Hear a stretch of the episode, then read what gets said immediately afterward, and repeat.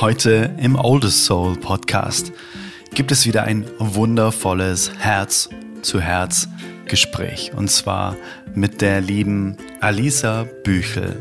Und ja, vielleicht kennst du sie sogar aus dem Fernsehen. Sie hat früher mal intensiv in sämtlichen Fernsehsendungen äh, mitgespielt und war da auch ein sehr bekanntes Gesicht. Und das war auch ihr Alltag.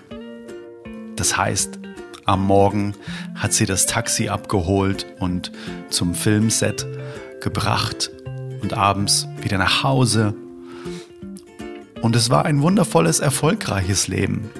Aber irgendwann war es so, dass dieses Taxi unten nicht mehr gewartet hat, weil die Sendung abgesetzt wurde. Und da hat sie das erste Mal so richtig gemerkt, ja, wer bin ich denn eigentlich? Ich bin ja eigentlich die Schauspielerin. Und wenn es die jetzt nicht mehr gibt, ja, wer bin ich denn dann? Und dann hat sie sich auf eine wundervolle Reise gemacht, die sie seit sieben Jahren auf Bali verschlagen hat oder geführt hat. Und dort lebt sie im Einklang mit der Natur, im Einklang mit einem wundervollen Tribe, der sie umgibt mit Menschen, mit denen sie jeden Tag das Leben genießt, sich bewegt, in der Natur ist und anderen Menschen hilft, zu ihrem ganzheitlichen Lebensglück zu finden, das sie definitiv gefunden hat. Und wie das Leben auf Bali so ist und wie ihre ganze Reise war, das erzählt sie heute ganz, ganz wundervoll und herzlich und liebevoll. In diesem Interview im Oldest Soul Podcast. Ich wünsche dir jetzt ganz, ganz viel Spaß dabei, uns zuzuhören und die Inhalte von Alisa aufzusaugen und dich inspirieren zu lassen von ihrer Reise. Also, let's go, Intro. Hey Mother Nature, you're so wonderful. You're full of wonders overall. Dementsprechend bedanke ich mich erstmal dafür, dass du dir heute die Zeit nimmst. Wir haben jetzt im Vorgespräch schon echt wundervolle Dinge ausgetauscht, die sich sehr warm und sehr liebevoll anfühlen. Und ich steige einfach mal ein mit der Frage, was hat deinen Tag heute schon wundervoll gemacht? Ich komme jetzt gerade hier von meiner Bahasa-Class. Bahasa bedeutet auf Indonesisch Sprache. Das heißt, Bahasa Indonesia ist die Indones indonesische Sprache, mhm. die ich jetzt gerade hier lerne, denn ich lebe auf Bali und das ist für mich ähm, nach sieben Jahren einfach wirklich so dieses Commitment und dieser Schritt einfach zu sagen, ich möchte mich tiefer und, und ja, in einer Art mit den Menschen verbinden, dass ich sie nicht nur auf dem kulturellen Level wirklich fühlen kann. Ne? Also nicht nur den Hinduismus als Religion, der dem Buddhismus sehr nahe ist und mhm. die Zeremonien, die hier gelebt werden, sondern halt auch wirklich sprachlich, ähm, ja, nicht mehr Englisch zu sprechen, sondern halt direkt auf Indonesisch umzusteigen. Und das ist mhm. super schön und erfüllt mhm. mich total. Mhm. Wow, richtig schön.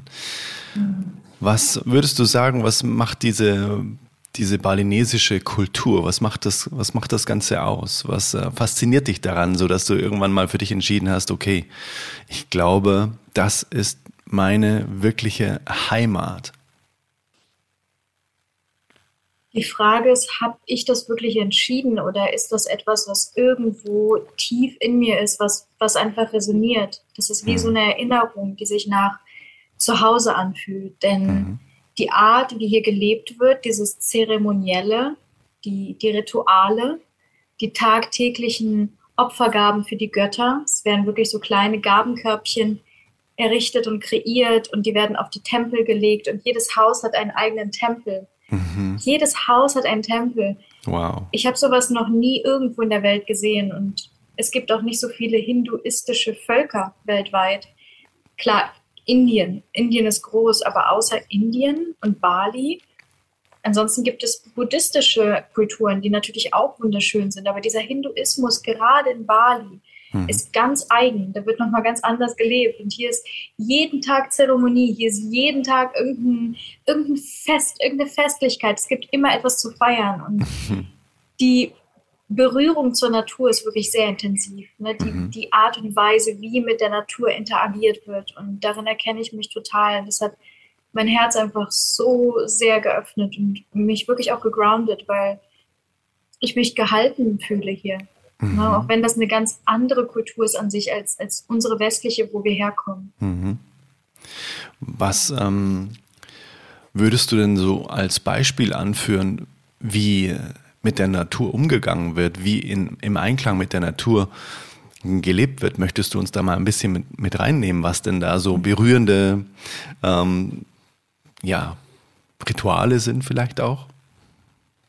Ja, wir kennen ja auch die Bauweise, sage ich mal. Die westliche Bauweise ist halt sehr, sehr viel Concrete, sehr, sehr viel mhm. Beton. Mhm. Ja, und, und wir leben in einem kompletten Holzhaus. Ja, also mhm. das, das heißt, das Haus atmet wirklich.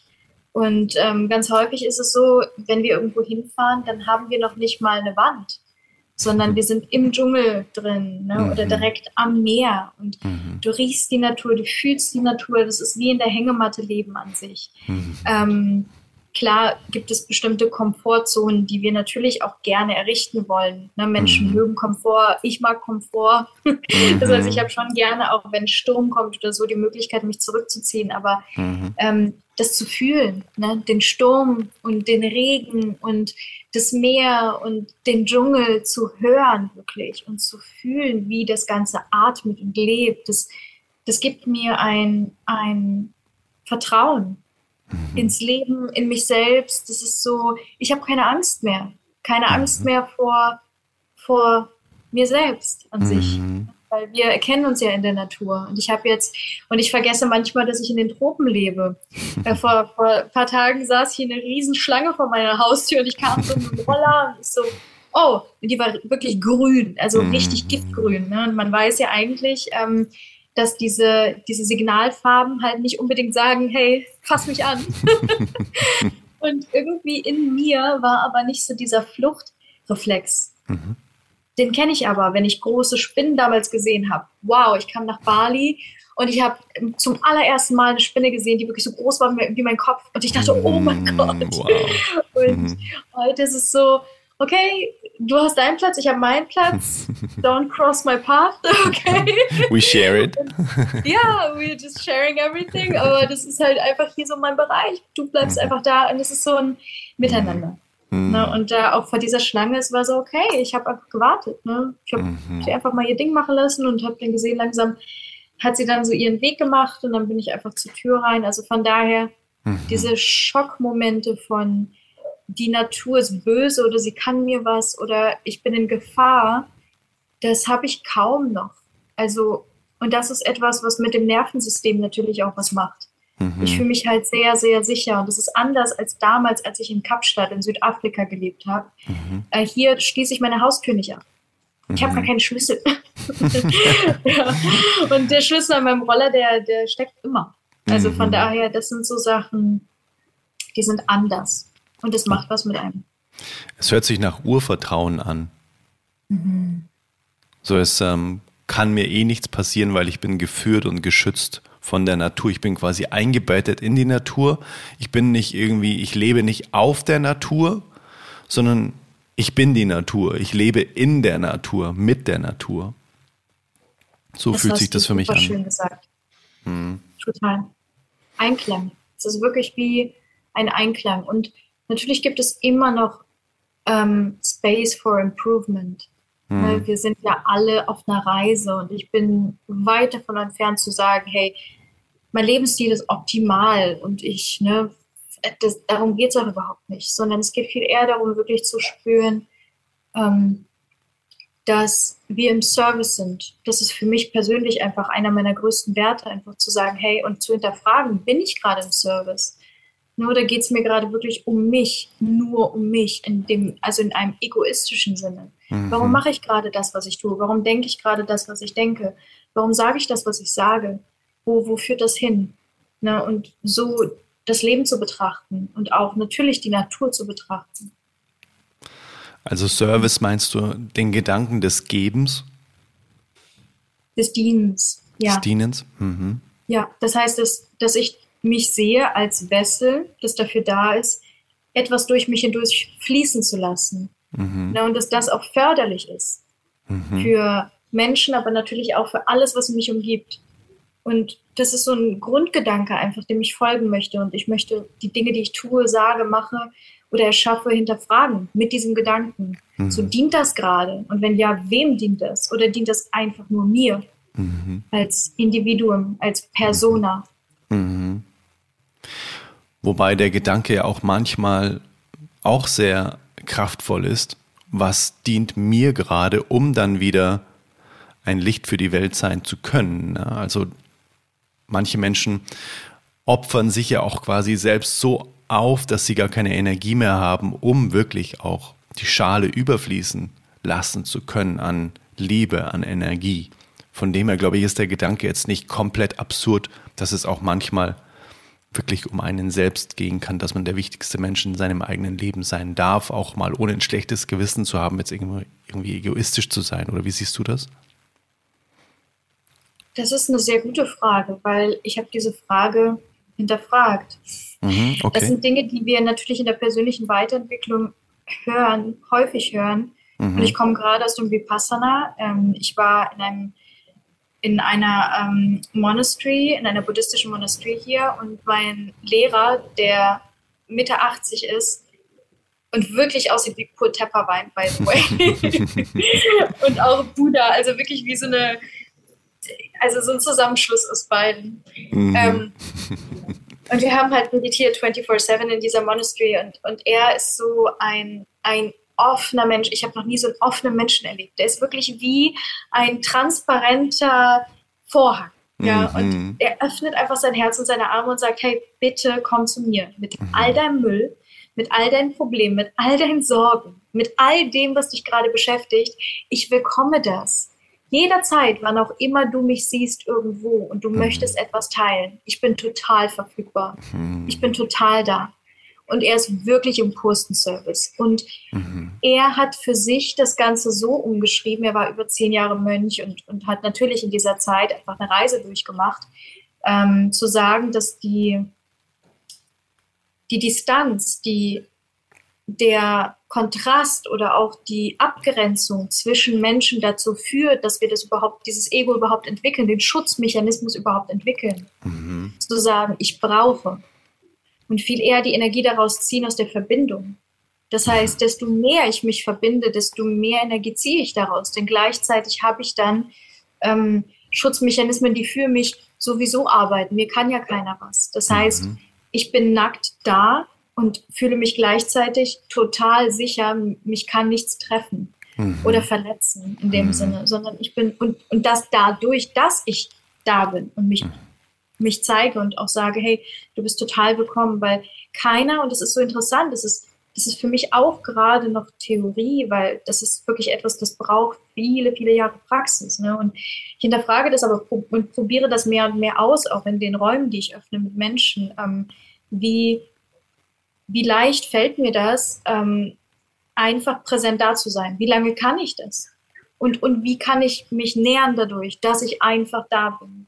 Und Mhm. Nicht das Gefühl habe, oh, ich brauche jetzt erstmal das, ich muss atmen, ich muss raus, ich muss, hm, oder spüre die Energie von der anderen Person. Ich, ich spüre gerade enorm, dadurch, dass ich mich so weit öffne, dass keiner kommt und irgendwie was nehmen will, was nicht da ist. Und das ist so interessant. Mhm. Ich nehme eher wahr und beobachte, dass Menschen, die sagen, oh, das ist meine Grenze hier, dass dann Menschen eher wirklich mehr wollen oder in irgendeiner Form über Grenzen gehen, als wenn komplette Offenheit da ist. Mhm. Mhm. Ich fühle das, ich fühle das sehr.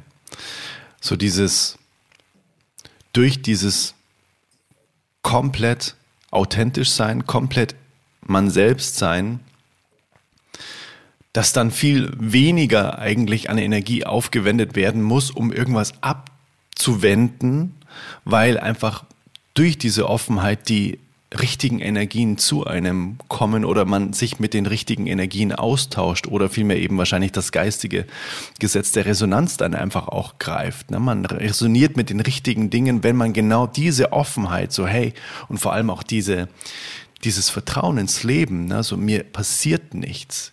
Ich bin ein Kind des Lichts und ich mache mich auf und diese Energie strahlt man ja auch ins Feld und dementsprechend kommt genau das dann am Ende auch zurück.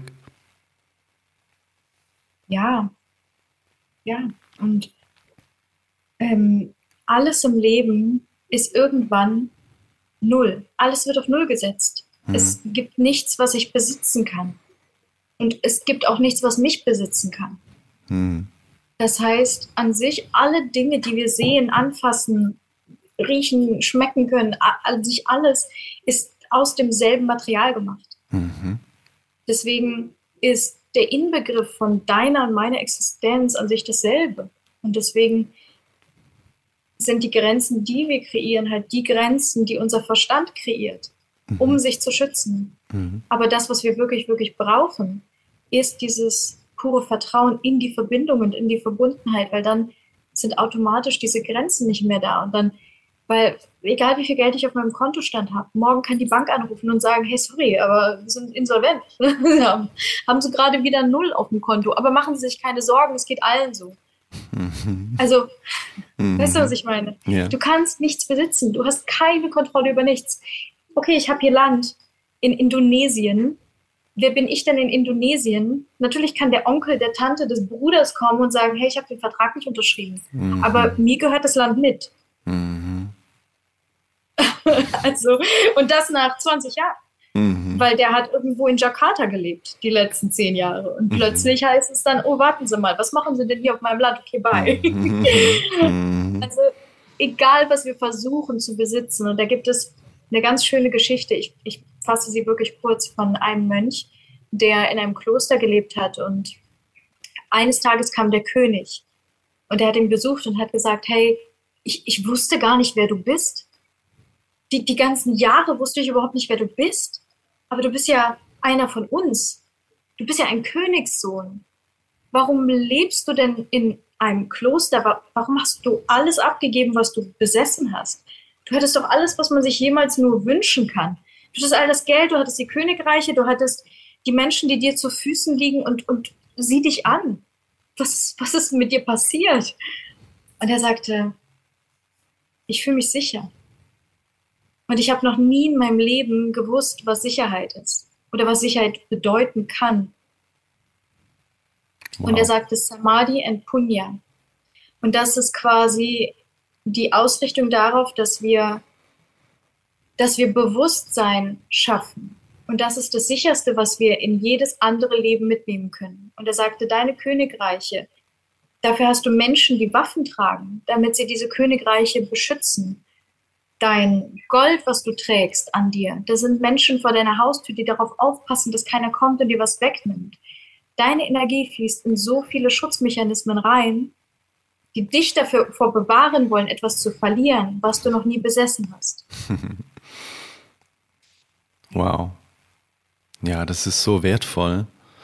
Mhm. Eben diese Angst, etwas wieder zu verlieren, das setzt er immer voraus, dass uns, wie du sagst, dass wir meinen, uns gehört irgendwas. Ne?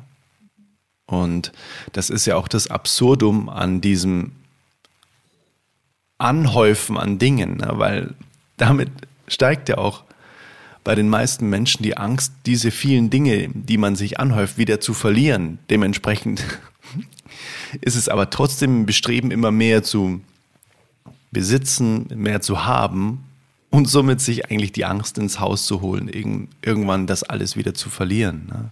Und dementsprechend ist es so wertvoll, was du sagst, dass, dass man sich nicht vor der Fülle natürlich auch äh, sträubt, ne, dass man sagt, ne, ich habe lieber gar nichts, dann kann ich nichts verlieren. Ne? Das Thema hatte ich mit Steffen lustigerweise auch, den wir beide kennen, den Steffen Kirchner lustigerweise. Sondern es geht ja vielmehr darum, eben die Anhaftung an die ganzen Dinge loszulassen. So wie der Kurt immer sagt, den Stecker der Identifikation zu ziehen was bin ich denn eigentlich letztendlich? Na, ich, er sagt, wenn du sagst, ähm, das ist mein Körper zum Beispiel, alleine die Weisheit der Sprache, wie er immer so schön sagt, dann kannst du das ja schon mal nicht selbst sein, wenn du meinst, das ist dein Körper. Wer sagt das denn dann am Ende? Und ich glaube, da geht die Reise ja hin. Ne? So dieses, wer bin ich dann am Ende wirklich? Und du warst ja auch früher Schauspielerin und Persona bedeutet ja auf Griechisch Maske, also eine Person. Und das fand ich sehr, sehr spannend, das zu lesen, deinen Weg des Ablegens der Maske. Und so wie ich dich jetzt wahrnehme, du sagst, du bist selbst noch auf der, auf der Reise und viel ist für dich auch noch Theorie bezüglich sich wirklich so zu öffnen und die in der Identifikation wirklich komplett loszulassen. Aber magst du uns mal so ein bisschen mit reinnehmen, was denn da passiert ist von der Schauspielerin Berlin, Köln und plötzlich strahlst du in eine Kamera von Bali aus und erzählst von morgendlichen Ritualen und du lernst die Sprache. das hört sich alles eh für mich auch immer so, wie ist da, wann ist das passiert? Ne? Mhm. Also es ist so, heute bin ich Mitte 30 und wenn ich so zurückgucke, zehn Jahre lang, also was habe ich denn mit Mitte 20 gemacht? Oder also ich habe ja damals ähm, in einer Produktionsfirma gearbeitet, ähm, erst als Casting Director, das war die größte Produktionsfirma in Deutschland und ich bin wirklich morgens aufgewacht und ähm, ich hatte keine Ahnung, was ein Casting Director ist. Ich habe mit niemandem zu tun gehabt, der in den Medien gearbeitet hat. Ich wirklich, das kam nicht von mir. Ich habe noch nicht okay. mal recherchiert. Aber ich bin morgens aufgewacht und wusste, ich fange jetzt an zu gucken, wo ich wohl hinzugehen habe. Und dann habe ich diese Produktionsfirma herausgefunden oder sie kam zu mir und ich bin dorthin, habe die, die Tür geklopft und quasi ähm, gesagt, naja, ich habe einen Termin mit dem Chef. Die sagten zu mir, wie heißt der denn? Ich so, naja, das sagt er mir gleich.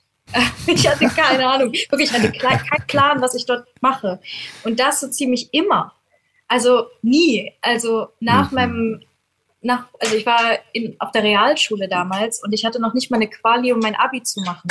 Mhm. Bin zum Schulleiter nach Hause gefahren in den Sommerferien, habe bei ihm geklopft und habe gesagt, ich würde gerne mein Abitur auf ihrem Sport-Elite-Gymnasium machen. Und er dann so zu mir, warte mal, wir haben Sommerferien, wir sind voll und was für eine Sportart machen sie denn? Und ich so, naja, joggen im Wald.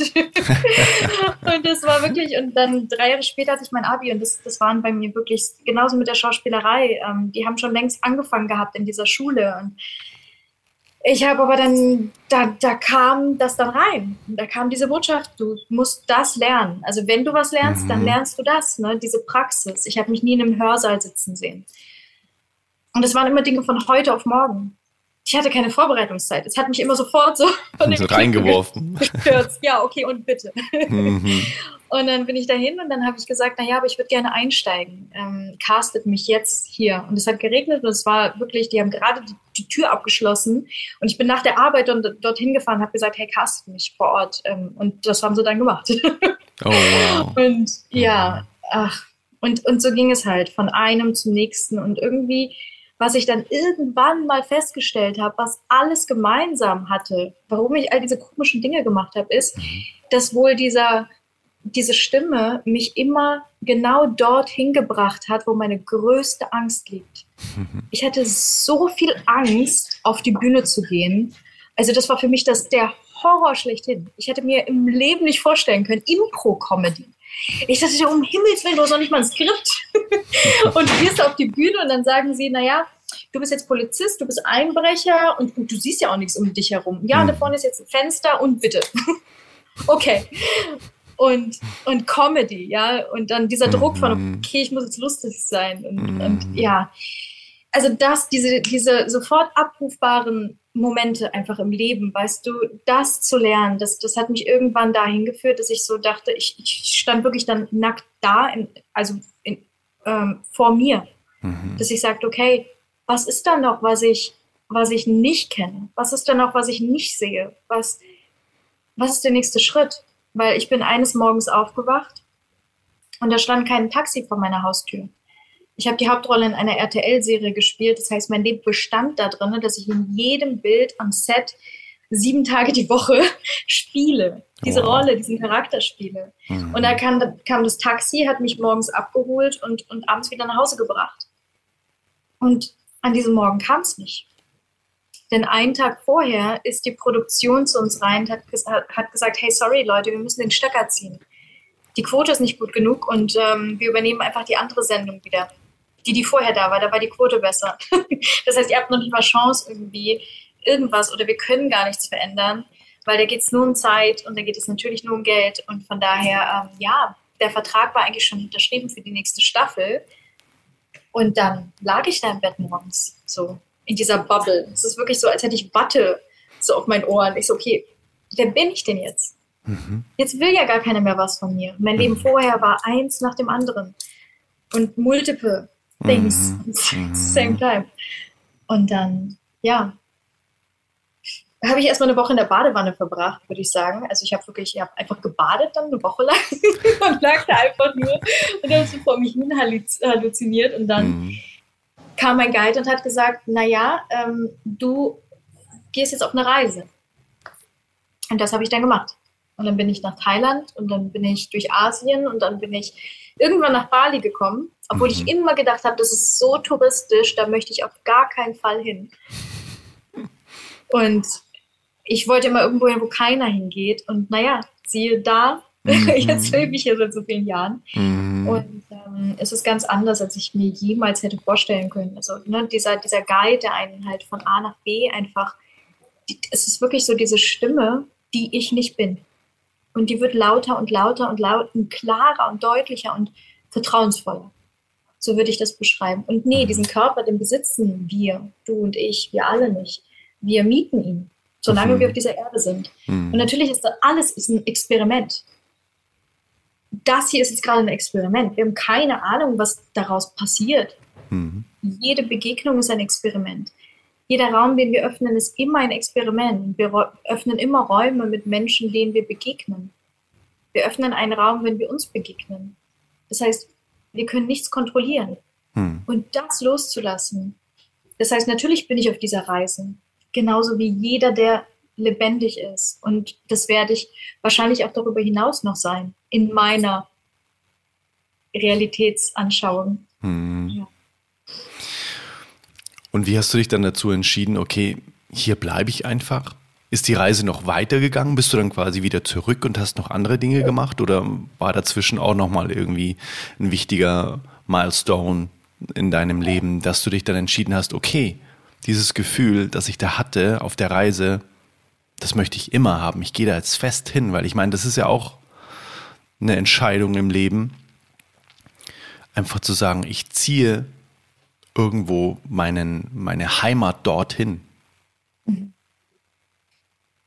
Ja, rational macht das alles keinen Sinn. das macht, das macht in meinem Verstand hat das nie Sinn gemacht. Und da waren viele Milestones dazwischen. Ich bin wieder zurück nach Deutschland ähm, mit meinem Partner damals. Ich war in einer fünfjährigen Beziehung, wo wir zusammen auch angefangen haben, etwas zu ko-kreieren. Mhm. Und das ging in Richtung Beziehungen, weil das einfach das Thema war, was uns am meisten inspiriert hat. Wir hatten einen gemeinsamen Podcast und wir haben einen Film zusammen gedreht und das waren Projekte, die ich dann in Deutschland noch gemacht habe. Mhm. Und ähm, das hat mich inspiriert und, und das war für mich immer so wichtig. Ich wusste, ich kann keinen keinen Job machen, wo ich in ein Büro gehe und dort 9 to 5 arbeite. Das, das ging so gegen meine Natur. Ähm, ich war, ich war so, ja, wie soll ich das sagen? Ich war immer so naturverbunden, dass ich wusste, ich muss so viel ich kann draußen sein. Ja. Und, mhm. und ich kann nicht eingesperrt sein. Und ähm, ich muss atmen. Und ich glaube und bin überzeugt davon, wir sind natürlich alle individuell. Und zum Beispiel ein sehr guter Freund von mir hier, der ist jetzt gerade nach Hongkong geflogen und sagte, hey, ich brauche gerade Beton. Ich möchte in einem Riesenbüro sitzen und möchte die Skyline von Hongkong sehen und ich möchte 9 to 5 ins Büro gehen. Ich brauche das. Ich kann Bali nicht mehr sehen. Ich kann es nicht mehr. Mhm. Also einen Monat später war er wieder hier, aber, aber er hat es gebraucht, wirklich. Diesen, diesen Monat Abstand. Und, und generell, wie gesagt, wir haben alle unterschiedliche Nuancen und Kompositionen von Momenten, die wir benötigen, um zu wachsen. Und für mhm. mich war das etwas, was mich gerufen hat ähm, nach unserer Trennung. Mein Partner und ich, wir haben damals diesen Film gedreht und wir haben uns in Afrika damals getrennt, in Südafrika. Und ähm, also in Frieden, in Liebe, aber wir mhm. haben einfach die Entscheidung getroffen, wir sind auf unterschiedlichen Wegen. Für mich war die Spiritualität etwas, was mich so sehr gerufen hat. Und mhm. ähm, er hat für sich bewusst entschieden, dass das absolut nicht sein Weg ist. Mhm. Und deswegen, egal was wir rational über Beziehungen wissen, ja, das hätte uns an keinen, das, das hätte uns auf keinen gemeinsamen Nenner geführt. Und ja, dementsprechend bin ich dann zurück nach Bali und habe dann ähm, mein Unternehmen hier aufgebaut. Dann hatte ich ein Unternehmen in Amerika. Dann, also all diese Dinge kamen dann zu mir. Mhm. Das ist wirklich so dieses komplette Öffnen und das war natürlich super schwer, dieser Moment der Trennung nach fünf Jahren ähm, und wir als die Beziehungscoaches und, und Ehe, der Film und die Produktion, die darauf wartet und all diese Dinge, die nach und nach an Weihnachten und Neujahr passiert sind, mm, wow. auch noch an diesen Feiertagen, das war für mhm. mich echt so ein Wow, was für ein Karma darf ich hier gerade ausleben? Ne? Also da sind viele Dinge einfach in meinem Leben passiert, wo ich wirklich dachte, wow, das ist, das ist intens. Ich glaube, mhm. bei, bei uns allen, natürlich, mhm. jeder hat seine Reise. Für mich war das damals die Frage ähm, nach, wo, wo starte ich komplett neu? Also komplett neu. Was, was möchte ich eigentlich? Und wie kann ich am besten dienen? Ja, wo darf ich wachsen? Was möchte ich lernen? Was möchte ich erfahren? Und mhm. dieses, was möchte ich mehr lernen und erfahren, hat mich hierher gebracht, weil hier sind die das ist die Essenz von Energie, wo ich, wo ich mich drin gesehen habe einfach. Und ich muss sagen, also ich bin sehr, sehr viel in der Welt unterwegs gewesen noch. Nach Deutschland, ähm, Amerika, Kapstadt, immer wieder. Mhm. Und die Pandemie letztendlich hat dann mich einfach bewegt zu sagen, ich möchte mich committen und mhm. es ist okay. Ich liebe das Reisen nach wie vor und ähm, habe aber einen Hund und habe mhm. eine Familie hier und das ist halt mhm. alles so gekommen einfach. Ne? Und das war so ein wirklich ein Commitment zu sagen, das ist richtig für mich, das fühlt sich einfach gut an. Mhm. Ja. Danke fürs Mitnehmen. Man mhm. kann es sehr, sehr gut nachfühlen oder ich kann es sehr gut nachfühlen, wie die Reise denn so durch die ganzen Angstpools, in die du reingesprungen bist, ne? Wie die sich so zusammengesetzt hat. Glaubst du, dass jeder diese Stimmen in sich hat? Okay, klopf bei dem Direktor. Okay, ähm, geh zur Castingagentur. Okay, ähm, setz dich in den Flieger und flieg äh, auf Bali, um dort zu sein. Okay, ähm, geh nach Hongkong, Bangkok und äh, setzt dich in den Betonbunker und macht dann erstmal 9 to 5. Glaubst du, dass jeder diese Stimme in sich trägt, nur sie wird nicht gehört durch, die, durch das laute Außen? Was glaubst du? Ich weiß es nicht. Ich habe da keine Antwort drauf. Ich kann nur sagen, wie es sich für mich anfühlt. Und ich kann hm. mich nur austauschen mit hm. jedem, der jetzt gerade zuhört oder zuschaut. Ähm, wie ist das bei dir? Wenn du mal wirklich tief hinein, hast du das? Oder ist das ganz weit weg, dass du sagst, ich hatte das noch nie? Hm. Und für mich ist es so, dass ich mich erinnert fühle. Es ist wie so eine Erinnerung einfach. Es ist nicht ich erinnere mich durch die Stimme, dadurch, dass sie mich an diese Orte bringt, an Dinge, die ich bereits weiß, die mhm. bereits da sind. Und das sind häufig unerklärliche Dinge, wo, wo mhm. ich mir denke, das kann nicht von hier kommen, das mhm. kann nicht sein. Mhm. Und deswegen meine Vorstellung von diesem Leben ist halt eine viel, viel weitere. Ich glaube daran, dass ich schon mehrfach hier war oder woanders war und, und diese Dinge letztendlich da sind. Und ich mhm. bringe bestimmte Sachen mit, die schnell in irgendeiner Form erinnert, also ich, diese Erinnerung sollte schnell stattfinden, dass ich Mitte 30 an einem Punkt bin, wo ich, wo ich sage, okay, wow, das hätte ich mir in diesen zehn Jahren Entwicklung überhaupt nicht vorstellen können. Es ging mhm. so wahnsinnig schnell, mhm. dass äh, ja, ich manchmal wirklich das Gefühl habe, dass ja, also wo, wie ist Zeit, ist halt diese Relation von Zeit, mhm. ist halt mhm. so verrückt. Mhm. Und auch wenn ich meine Familie anschaue, heute ähm, habe ich eine Schule mit meiner Mama zusammen. Das wäre früher überhaupt nicht in meiner Vision oder in meiner Vorstellungskraft gewesen, dass wir zusammen kreieren, mhm. weil wir auch auf komplett unterschiedlichen Wegen waren. Ne? Und, und das hat zusammengeführt. Es hat sich ergeben, ohne Druck, mhm. ohne Wollen, ohne irgendwas, sondern es kam. Und das, das ist auch etwas, wenn, ja, beide Wege da loslassen, also beide loslassen. Ne? Oder jeder, der irgendwie beteiligt ist und, und sagt, hey, ich möchte niemand sein und ich, wir haben dieses, dieses Beziehungsverhältnis für uns gelöst von mhm. du bist meine Mutter und ich bin deine Tochter und du hast diese Dinge zu tun und die Erwartungshaltungen zu erfüllen und, und bei uns ist es so, hey, wir sind einfach. Mhm. Du bist du und ich bin ich und wir sind, wir sind eins. Mhm. Ja. Wow, sehr, sehr spannend, sehr inspirierend auch. Du hast ja gemeint, du hast dir dann auf Bali ein Unternehmen aufgebaut und dein höchster Wert ist das Dienen.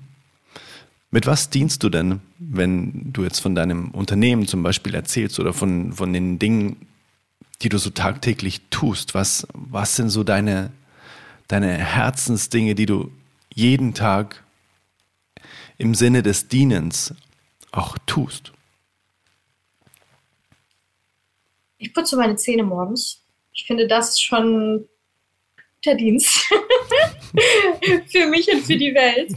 Und dann füttere ich meinen Hund, der auch, das ist auch ein Dienst. Mhm. Und letztendlich kreiere ich dann für auch andere Menschen. Ich mache zum Beispiel Zitronenwasser und nehme das mit ins Meditationszentrum, wo ich jeden Morgen hierher gehe. Und mhm. auch dort, ähm, unser Freundeskreis hier ist sehr, sehr offen. Jeder ist irgendwie ein Coach, ein Trainer, ein Teacher, ein, jemand, der mit persönlicher Weiterentwicklung oder Spiritualität arbeitet. Und manchmal leitet der eine eine Yogastunde an, der nächste Breathwork, der nächste spielt Musik, manchmal, also Leute bringen ihre Gitarren mit oder ihren Handband oder, oder sonstiges. Und das ist letztendlich ähm, ja dieses tägliche, die tägliche Praxis auch für mich selbst, ne, mhm. in meiner eigenen Praxis einfach zu sein.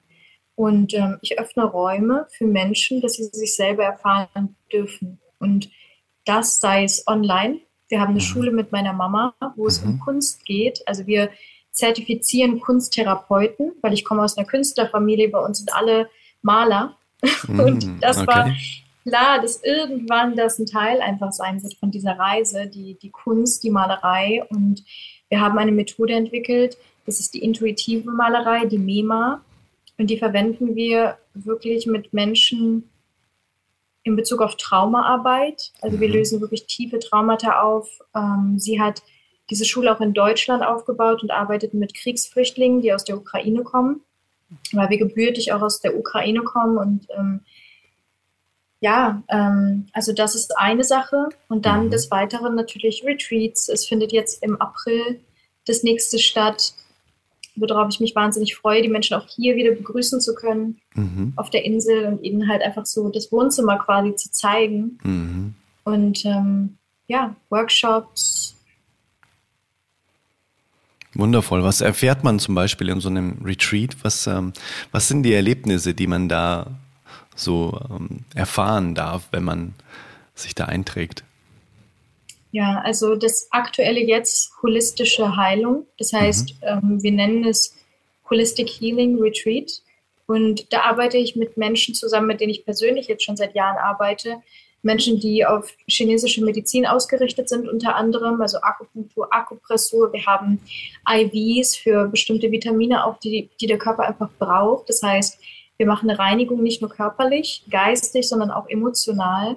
Ich arbeite mit Priestern hier zusammen, das heißt, wir haben auch eine komplette geistige Klärung. Mhm. Und ähm, das, was wir erfahren, ist diese Mitte. Das heißt, wir, wir wir gehen raus aus dem, wo wir normalerweise drin sind. Ne? Dieses, dieses ständige, tägliche, es, es, ist einfach das, was wir kennen irgendwo. Natürlich ist es immer wieder neu. Vielleicht gehe ich mal einen anderen Weg zur Arbeit oder vielleicht ne, in einen anderen mhm. Supermarkt oder, oder. Aber ich gehe mal komplett raus aus all dem und, und finde in der Ruhe, ne, wirklich in, in der Stille, dahin, wo diese Stimme, von der wir auch gerade gesprochen haben, hörbar ist. Und dann bin ich einfach auch da. Das heißt, ich habe wundervolle Menschen, auch mit denen ich da co-kreiere. Ähm, und ja, wir sind alle einfach da, um genau an dem Punkt den Menschen zu dienen, wo sie gerade stehen. Ne? Mhm. Wo auch immer du gerade bist, ähm, sei es berufliche Weiterentwicklung oder persönliche Weiterentwicklung oder, oder was auch immer für Fragen da sind. Ja. Mhm. Hört sich holistisch gesund an. Mhm. So soll es, glaube ich, auch sein, ne? wie du gesagt hast. Es ist ja immer das Zusammenspiel zwischen Körper, Geist und Seele. Was machst du denn so tagtäglich für diese Elemente? Zum Beispiel für Körper. Gibt es so eine feste, hast du sowas wie eine Sportroutine oder irgendeine Bewegungsform oder wie du vorher gesagt hast, äh, durch den Wald laufen ist dein Sport? Ja, also hier in Bali ähm, kann ich nicht so viel durch den Wald laufen. Mhm. Ähm, das, was ich hier mache in meiner Routine, ich habe jetzt hier zum Beispiel einen Yoga-Hammock bei mir direkt im Wohnzimmer drin und Ringe und ähm, mhm. eine Yogamatte, die hier hinter mir steht und da hinten steht ein Trampolin und ähm, mhm. hier nebendran ist Hot Pilates, da war ich heute Morgen. Und das sind Dinge, die ich liebe, also quasi zu spielen auch irgendwie. Mhm. Ne? Oder in den Pool zu gehen, meine eigenen Übungen zu machen. Yoga mache ich seit 15 Jahren mittlerweile. Also mhm. das heißt, ich frage mich morgens, was fühlt sich gerade gut an. Mhm. Ne, manchmal gehe ich einfach am Strand spazieren mit dem Hund und mache vielleicht ein paar Übungen. So, aber ich bin niemand, der ins Fitnessstudio geht. Ähm, oder halt, ja, diese, diese, okay, es ist Montag und Montag ist Leg Day. genau. Also das, das bin nicht ich. Mhm. Aber ich finde es spannend. Ich habe natürlich all diese Dinge ausprobiert. Naja, Leg Day nicht unbedingt, aber ich war in einem Fitnessstudio angemeldet und habe letztendlich, ähm, was ich dort gemacht habe, ist eben dasselbe. Es war halt nur ein Raum, wo ich dann hingegangen bin, habe aber dasselbe gemacht wie überall anders sonst auch. Aber ich mache es lieber in der Natur. Mhm. Ja. kann ich sehr gut nachvollziehen. Ist denn die Meditation auch ein, ein fester Bestandteil von deinem Tag?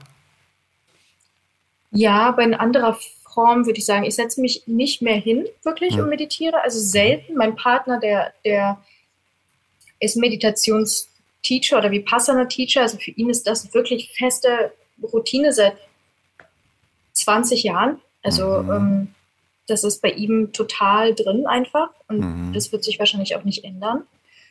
Und für mich ist es eher ein, ähm, ich meditiere, während ich bestimmte Dinge mache.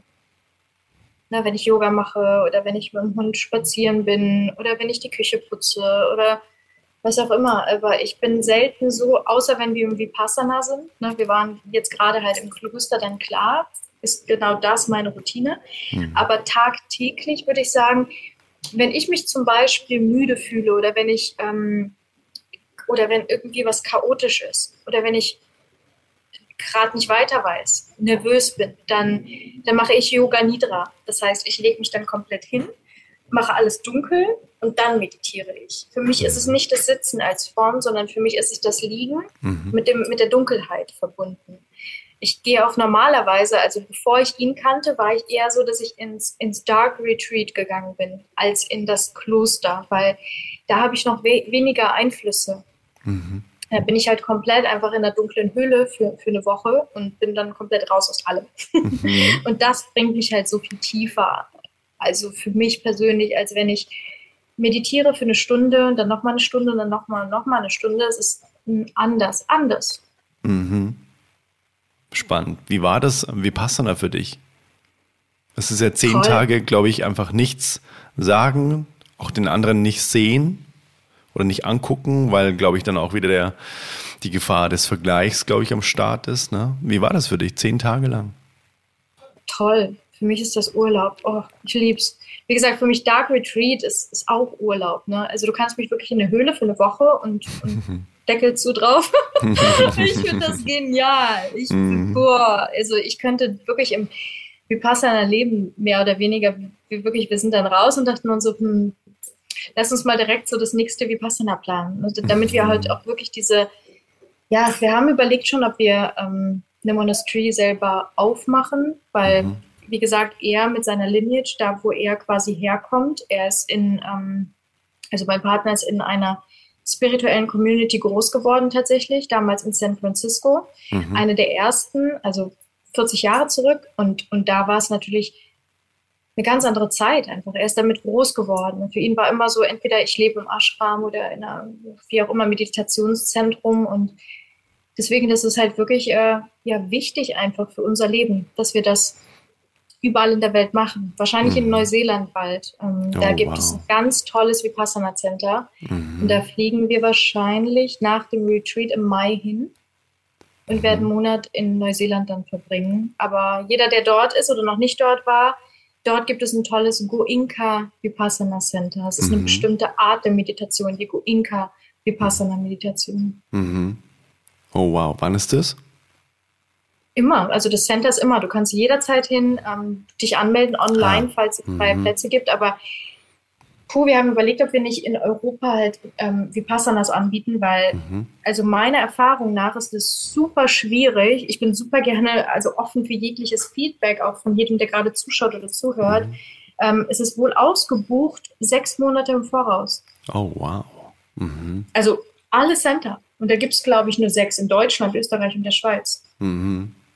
Und ich wünsche natürlich jedem, dass, dass dieser Zugang einfach möglich ist, dass wir mhm. sagen, hey, ich brauche gerade einfach mal diese Stille und, und dass man die Möglichkeit dazu hat und nicht irgendwie ein halbes Jahr wartet. Mhm. Also das ist, das ist ja. also für mich ist das die, die, ähm, das ist, das ist das Krankenhaus, ja. Was auch immer du hast. Geh und sitz und, und meditiere. Also mhm. ich bin niemand, der ähm, auf Pflanzenmedizin hin ausgerichtet ist. Also ich, mhm. da gibt es, glaube ich, diese beiden Wege und die führen zum selben. So, mhm. ne? Das heißt, in der Dunkelheit ähm, produziert meine Wirbelsäule auch DMT, nur halt auf natürliche Art und Weise, wie wenn ich DMT rauche oder was weiß ich was. Mhm. Ne? Mhm. Oder, ja. Mhm. Sehr, sehr, sehr, sehr spannend. Das heißt, du hast dich da auch nochmal eingearbeitet in diese ganze Naturheilkunde. Auf, ist die auf Bali zum Beispiel anders, weil es da irgendwie vielleicht auch andere Kräuter oder sowas in der Art gibt?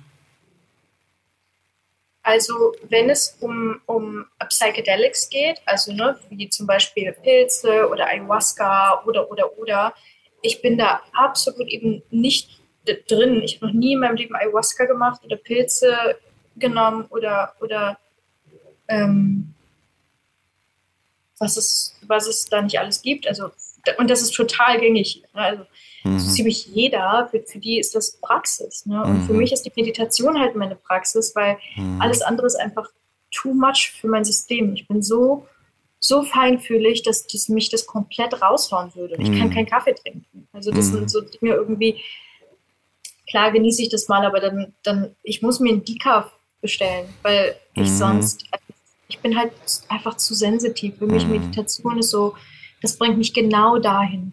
Und ich weiß, das reicht. Mhm. Was, was auch immer ich für Fragen habe. Und wenn du aber nach Kräutern fragst, klar, hier wachsen natürlich andere Pflanzen mhm. als in Europa oder Amerika. Und ähm, Sambilotto ist zum Beispiel etwas, was ich hier nehme, wenn ich mich nicht gut fühle. Mhm. Das ist sehr, das ist wirklich, das sind so Bitterstoffe. Diese mhm. ein ganz bitteres Kraut. Und das habe ich in getrockneter Form als Pulver. Mhm. Und das mische ich mir ins Wasser und es ist wirklich ganz furchtbar bitter, aber es ist halt mhm. halt wirklich gut einfach, ne, für was auch immer du hast. Es ist so ein Natural Antibiotic. Ist auch wahrscheinlich sehr äh, entgiftend, kann ich mir vorstellen, oder? Bitterstoffe entgiften ja auch ganz stark. Ich habe bei dir ja. auch irgendwie was gelesen mit natürlicher Entgiftung des Körpers, glaube ich auch. Ne? Da hast du dich, glaube ich, auch viel damit beschäftigt. Sehr viel, ja, mhm. definitiv. Also wenn es um Darmreinigung geht oder ähm, Leberreinigung oder mhm. ähm, ja, an sich was auch immer. Ich bin, als die Pandemie angefangen hat, war ich im Dark Retreat, mhm. beziehungsweise ganz kurz vorher in Kopanjan in Thailand. Das ist eine kleine Insel. Und die haben dort diese natürlichen Höhlen, wo man eben reingehen kann. Und dort war ich dann eine Woche und habe dort meditiert, kam raus, habe mir meinen Fuß gebrochen. so, einfach gehen auf der Straße, mhm. zack, umgeknickt und dann oh, hatte ich einen Doppelbruch. Wow. Ja, ich, ich habe mir natürlich gedacht, okay, das wird jetzt nicht so ganz so günstig, so als Alleinreisender auf einer mhm. Insel, die komplett aus Sand besteht. da gibt es kein Gojek oder kein Drive Now oder irgendwas. Mhm. Ja, und dann bin ich nach Bali geflogen im Rollstuhl und ähm, dann haben die Grenzen zugemacht. Und ich habe natürlich mich entschieden, dann auch, ich werde nicht operiert auf dieser kleinen Insel oder sonst was, aber alle haben mir gesagt, du musst sechs Platten, äh, sechs Schrauben und eine Platte in deinen Fuß und so weiter. Und ich so, nee, nee, nee, nee, Freunde. Mhm, Ganz mhm. kleinen Augenblick. Ich glaube, der, der macht es schon.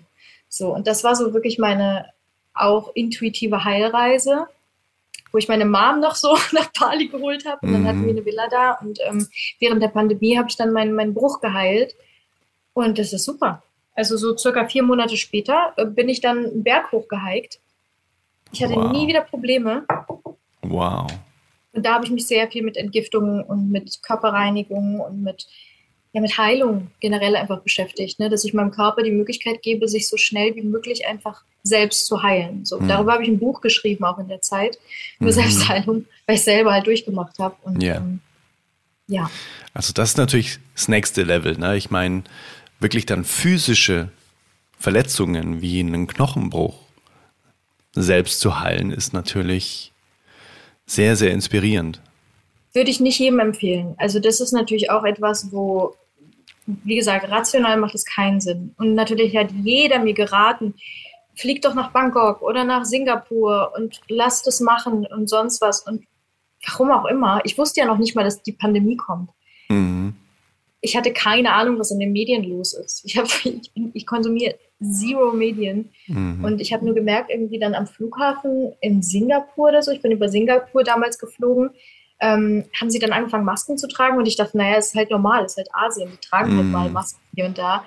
Ja, und wie gesagt, es sollte so sein. Es ist irgendwie hat es mich dorthin und ich sollte hier auf Bali sein und sollte hier meinen Fußbruch heilen. Und, und ja, es war genau richtig in dem Moment. Ob ich es wieder genauso machen würde, weiß ich nicht. Ne? Das, wie gesagt, ist etwas, das entscheide nicht ich, sondern das weiß ich dann in dem Moment. Du entscheidest immer nach deiner idealen Realität, ne? was gerade diese auch sein mag. Das ist ähm, also. natürlich auch was, was wir, glaube ich, alle wieder lernen dürfen und woran wir uns erinnern dürfen, unsere Intuition. Die spricht ja jeden Tag so viel mit uns wenn wir lernen, glaube ich, da wieder drauf zu hören, dann kommen wir alle wieder in diesen natürlichen Einklang mit uns selbst, mit der Natur. Und das ist natürlich, glaube ich, genau die Reise, die jeder von uns einfach durchmacht, wieder auf diese Stimme zu hören. Und du hast es hier so eindrucksvoll beschrieben, wie du das machst in deinem Leben und wo es dich vor allem hingeführt hat, dass du gelernt hast auf diese Stimme oder dass du dich erinnert hast, diese Stimme wieder wahrzunehmen. Danke dafür, dass du so inspirierend von deinem Leben erzählt hast. Und ich würde dir super gerne jetzt zum Abschluss noch zwei Fragen stellen, die ich immer im Podcast stelle. Und die erste Frage ist, wenn du an deinen in Anführungszeichen perfekten Tag denkst, ich spreche eher immer von dem Lieblingsgefühl, das dich den Tag über begleiten darf. Und dann die Handlungen, die dieses Lieblingsgefühl hervorrufen. Wie würde dann so dein Tag oder vielleicht kannst du einfach wahrscheinlich genau von, von einem deiner Tage erzählen, so wie ich das im Gefühl habe, dass deine Tage alle relativ perfekt für dich in deiner Welt sind.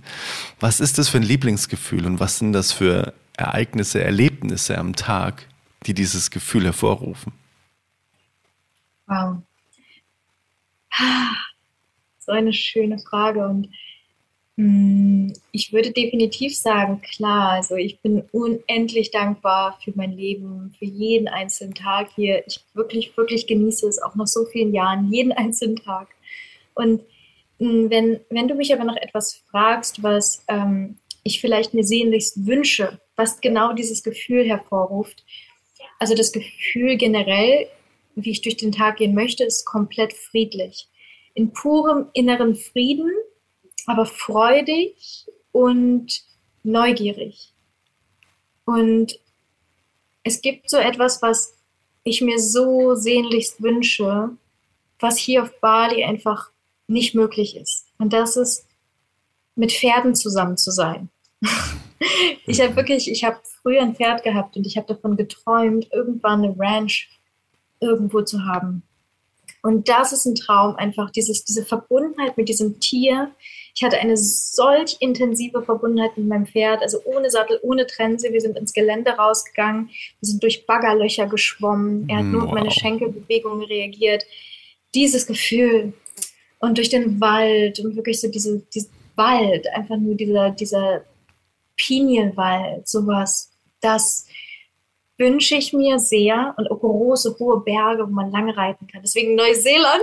Ich, hoffe, ich freue mich so auf Neuseeland mhm. und dass der Plan fährt und dann durch Neuseeland durchreiten, ähm, mhm. campen, Wildcampen und ähm, ja, und, und gleichzeitig, klar, kann ich dir von jedem einzelnen Tag hier auf Bali erzählen, wie wundervoll, beruhigend, liebevoll und gleichzeitig neugierig er ist, weil jeden mhm. Tag etwas Neues passiert und wir, mhm.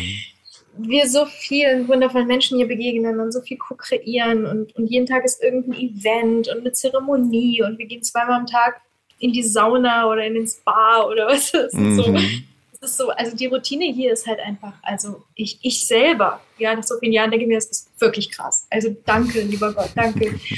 Wer auch immer, mhm. dass ich das leben darf, dass ich die Entscheidung getroffen habe, das zu leben. Und ähm, ja, und gleichzeitig bin ich neugierig natürlich auch auf Momente, die dieses, diese Verbindung einfach zu diesem Tier, wirklich so Pferde sind für mich einfach.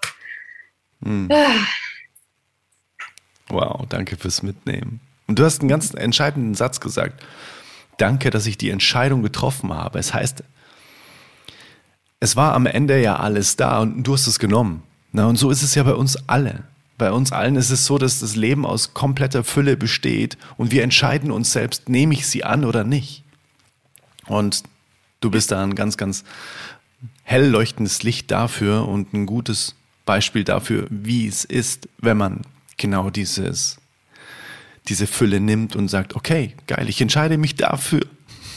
Und ich nehme das Leben in absolute Fülle. Danke dafür, dass du es mir angeboten hast. So nach dem Motto, ne? Richtig schön. Wow.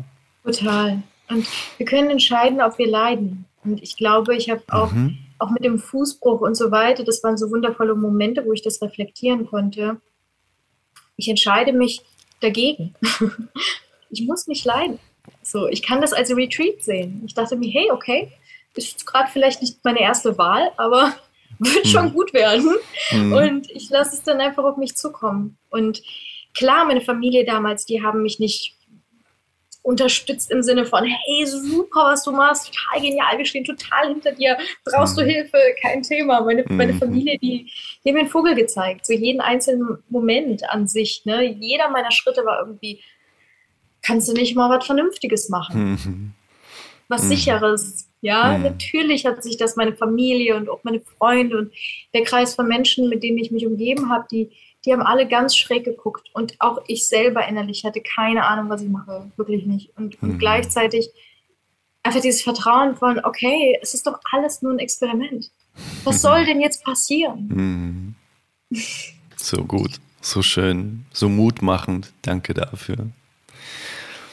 Und die zweite Frage ist, wenn du jetzt mit dem Finger schnipsen könntest und es wäre von der einen Sekunde auf die andere auf der Welt eine Sache anders, von der du sagst, das würde viel mehr meinem Weltbild und meinem Wunsch von einer Welt entsprechen, wo du glaubst, es hat den größten Hebel dafür, dass es dann am Ende auch so ist. Es kann eine physische Veränderung sein, das kann auch eine mentale Veränderung in den Köpfen der Menschen sein, das kann alles sein. Wenn du jetzt so machst, was wäre das? Was kommt dir dann in den Kopf?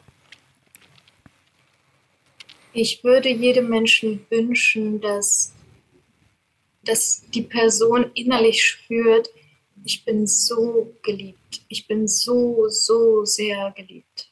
Und dieses Gefühl würde alles auf der Welt verändern ich glaube, dass die, dass unsere Mutterwunde tatsächlich die größte Wunde ist, die wir auf der Welt leben und dass deswegen Kriege entstehen. Und ich würde jedem Menschen wünschen, dass du dich geliebt fühlst von Mutter Erde und dass du so gesehen und so gewollt bist. Wow, danke dafür. Ich habe mal eine Podcast-Folge gemacht, die genau darüber geht, um die drei wertvollsten Worte, die man überhaupt aussprechen kann. Ich sehe dich. Mhm. Und ich glaube, dass das das aller, allergrößte Grundbedürfnis und das heilsamste Gefühl überhaupt auf Erden ist, gesehen zu werden. Von sich selbst und dann auch von dem Rest. Wow. Total bei dir. Danke von Herzen für diese Energie, die du da gesendet hast und somit ein Licht sein durftest. Danke dafür. Danke für diesen Raum. Danke dir, dass du das möglich machst für uns alle. Danke für die Co-Kreation. Liebend gerne. Es war mir ganz, eine ganz, ganz, ganz große Freude. Wow. Da scheint die Sonne aus der Stimme von Alisa findest du auch. Man merkt richtig ihre Zufriedenheit und man merkt richtig, dass sie angekommen ist. Und man merkt auch, dass alles möglich ist im Leben, wenn man darauf hört, was das Leben uns zu sagen hat, was wir tun sollen. Und wenn es die verrücktesten Dinge sind, die vielleicht erstmal überhaupt gar nicht in unserer, ja, in unserem Blickwinkel liegen. So wie bei Alisa auch. dass sie einfach zum Rektor fährt und sagt, hallo, ich möchte Ihr Sportgymnasium hier besuchen. Und eigentlich bin ich gar nicht qualifiziert, aber ich glaube, ich muss das jetzt machen. Ich muss in den Sommerferien zu Ihnen fahren und muss Sie das fragen. Und dann dieser Stimme einfach nachzugehen. Das kann man sehr, sehr schön von ihr lernen. Guck doch gerne mal auf ihrem Instagram-Kanal vorbei. Den Link findest du in den Show Notes. Außerdem hat Alisa einen wundervollen Podcast der heißt The New Earth Podcast. Auch den verlinke ich dir in den Show Notes. Das lohnt sich auf jeden Fall, diesen zu abonnieren. Genauso wie den Old Soul Podcast, wenn du möchtest. Lass es mich gerne wissen, wie dir die Folge gefallen hat, entweder auf Instagram oder auch super gerne als Rezension bei Spotify oder Apple Music, je nachdem, wo du diesen Podcast hier hörst. Und ich bin gespannt, was du dir aus diesem Interview mitgenommen hast, lass es mich gerne wissen. Wenn dir der Podcast gefällt, dann ist die Wahrscheinlichkeit sehr hoch, dass dir auch meine Freundesliste gut steht. Meine Freundesliste ist ein Synonym für meinen Newsletter. Ich schreibe dir alle vier Tage eine liebevolle Mail von Herz zu Herz. Nichts Automatisiertes, sondern wirklich aus meinen Fingern direkt in dein Postfach gesendet. Und es sind inspirierende Zen-Geschichten. Es sind Geschichten aus meinem Leben, wo ich einfach verschiedene Dinge vielleicht auch gelernt habe, die ich dir als Impuls mitgeben möchte. Natürlich auch Musik, neue Podcast-Folgen. Du wirst auf jeden Fall sehr viele wundervolle Impulse bekommen in dem Newsletter. Wie gesagt, alle vier Tage. Guck einfach mal unter adriannews.de. Den Link findest du auch in den Show Notes. Und sehr bald findest du auch eben in den Show Notes nicht nur die Warteliste, sondern tatsächlich auch den Kurs Mindful Meditation.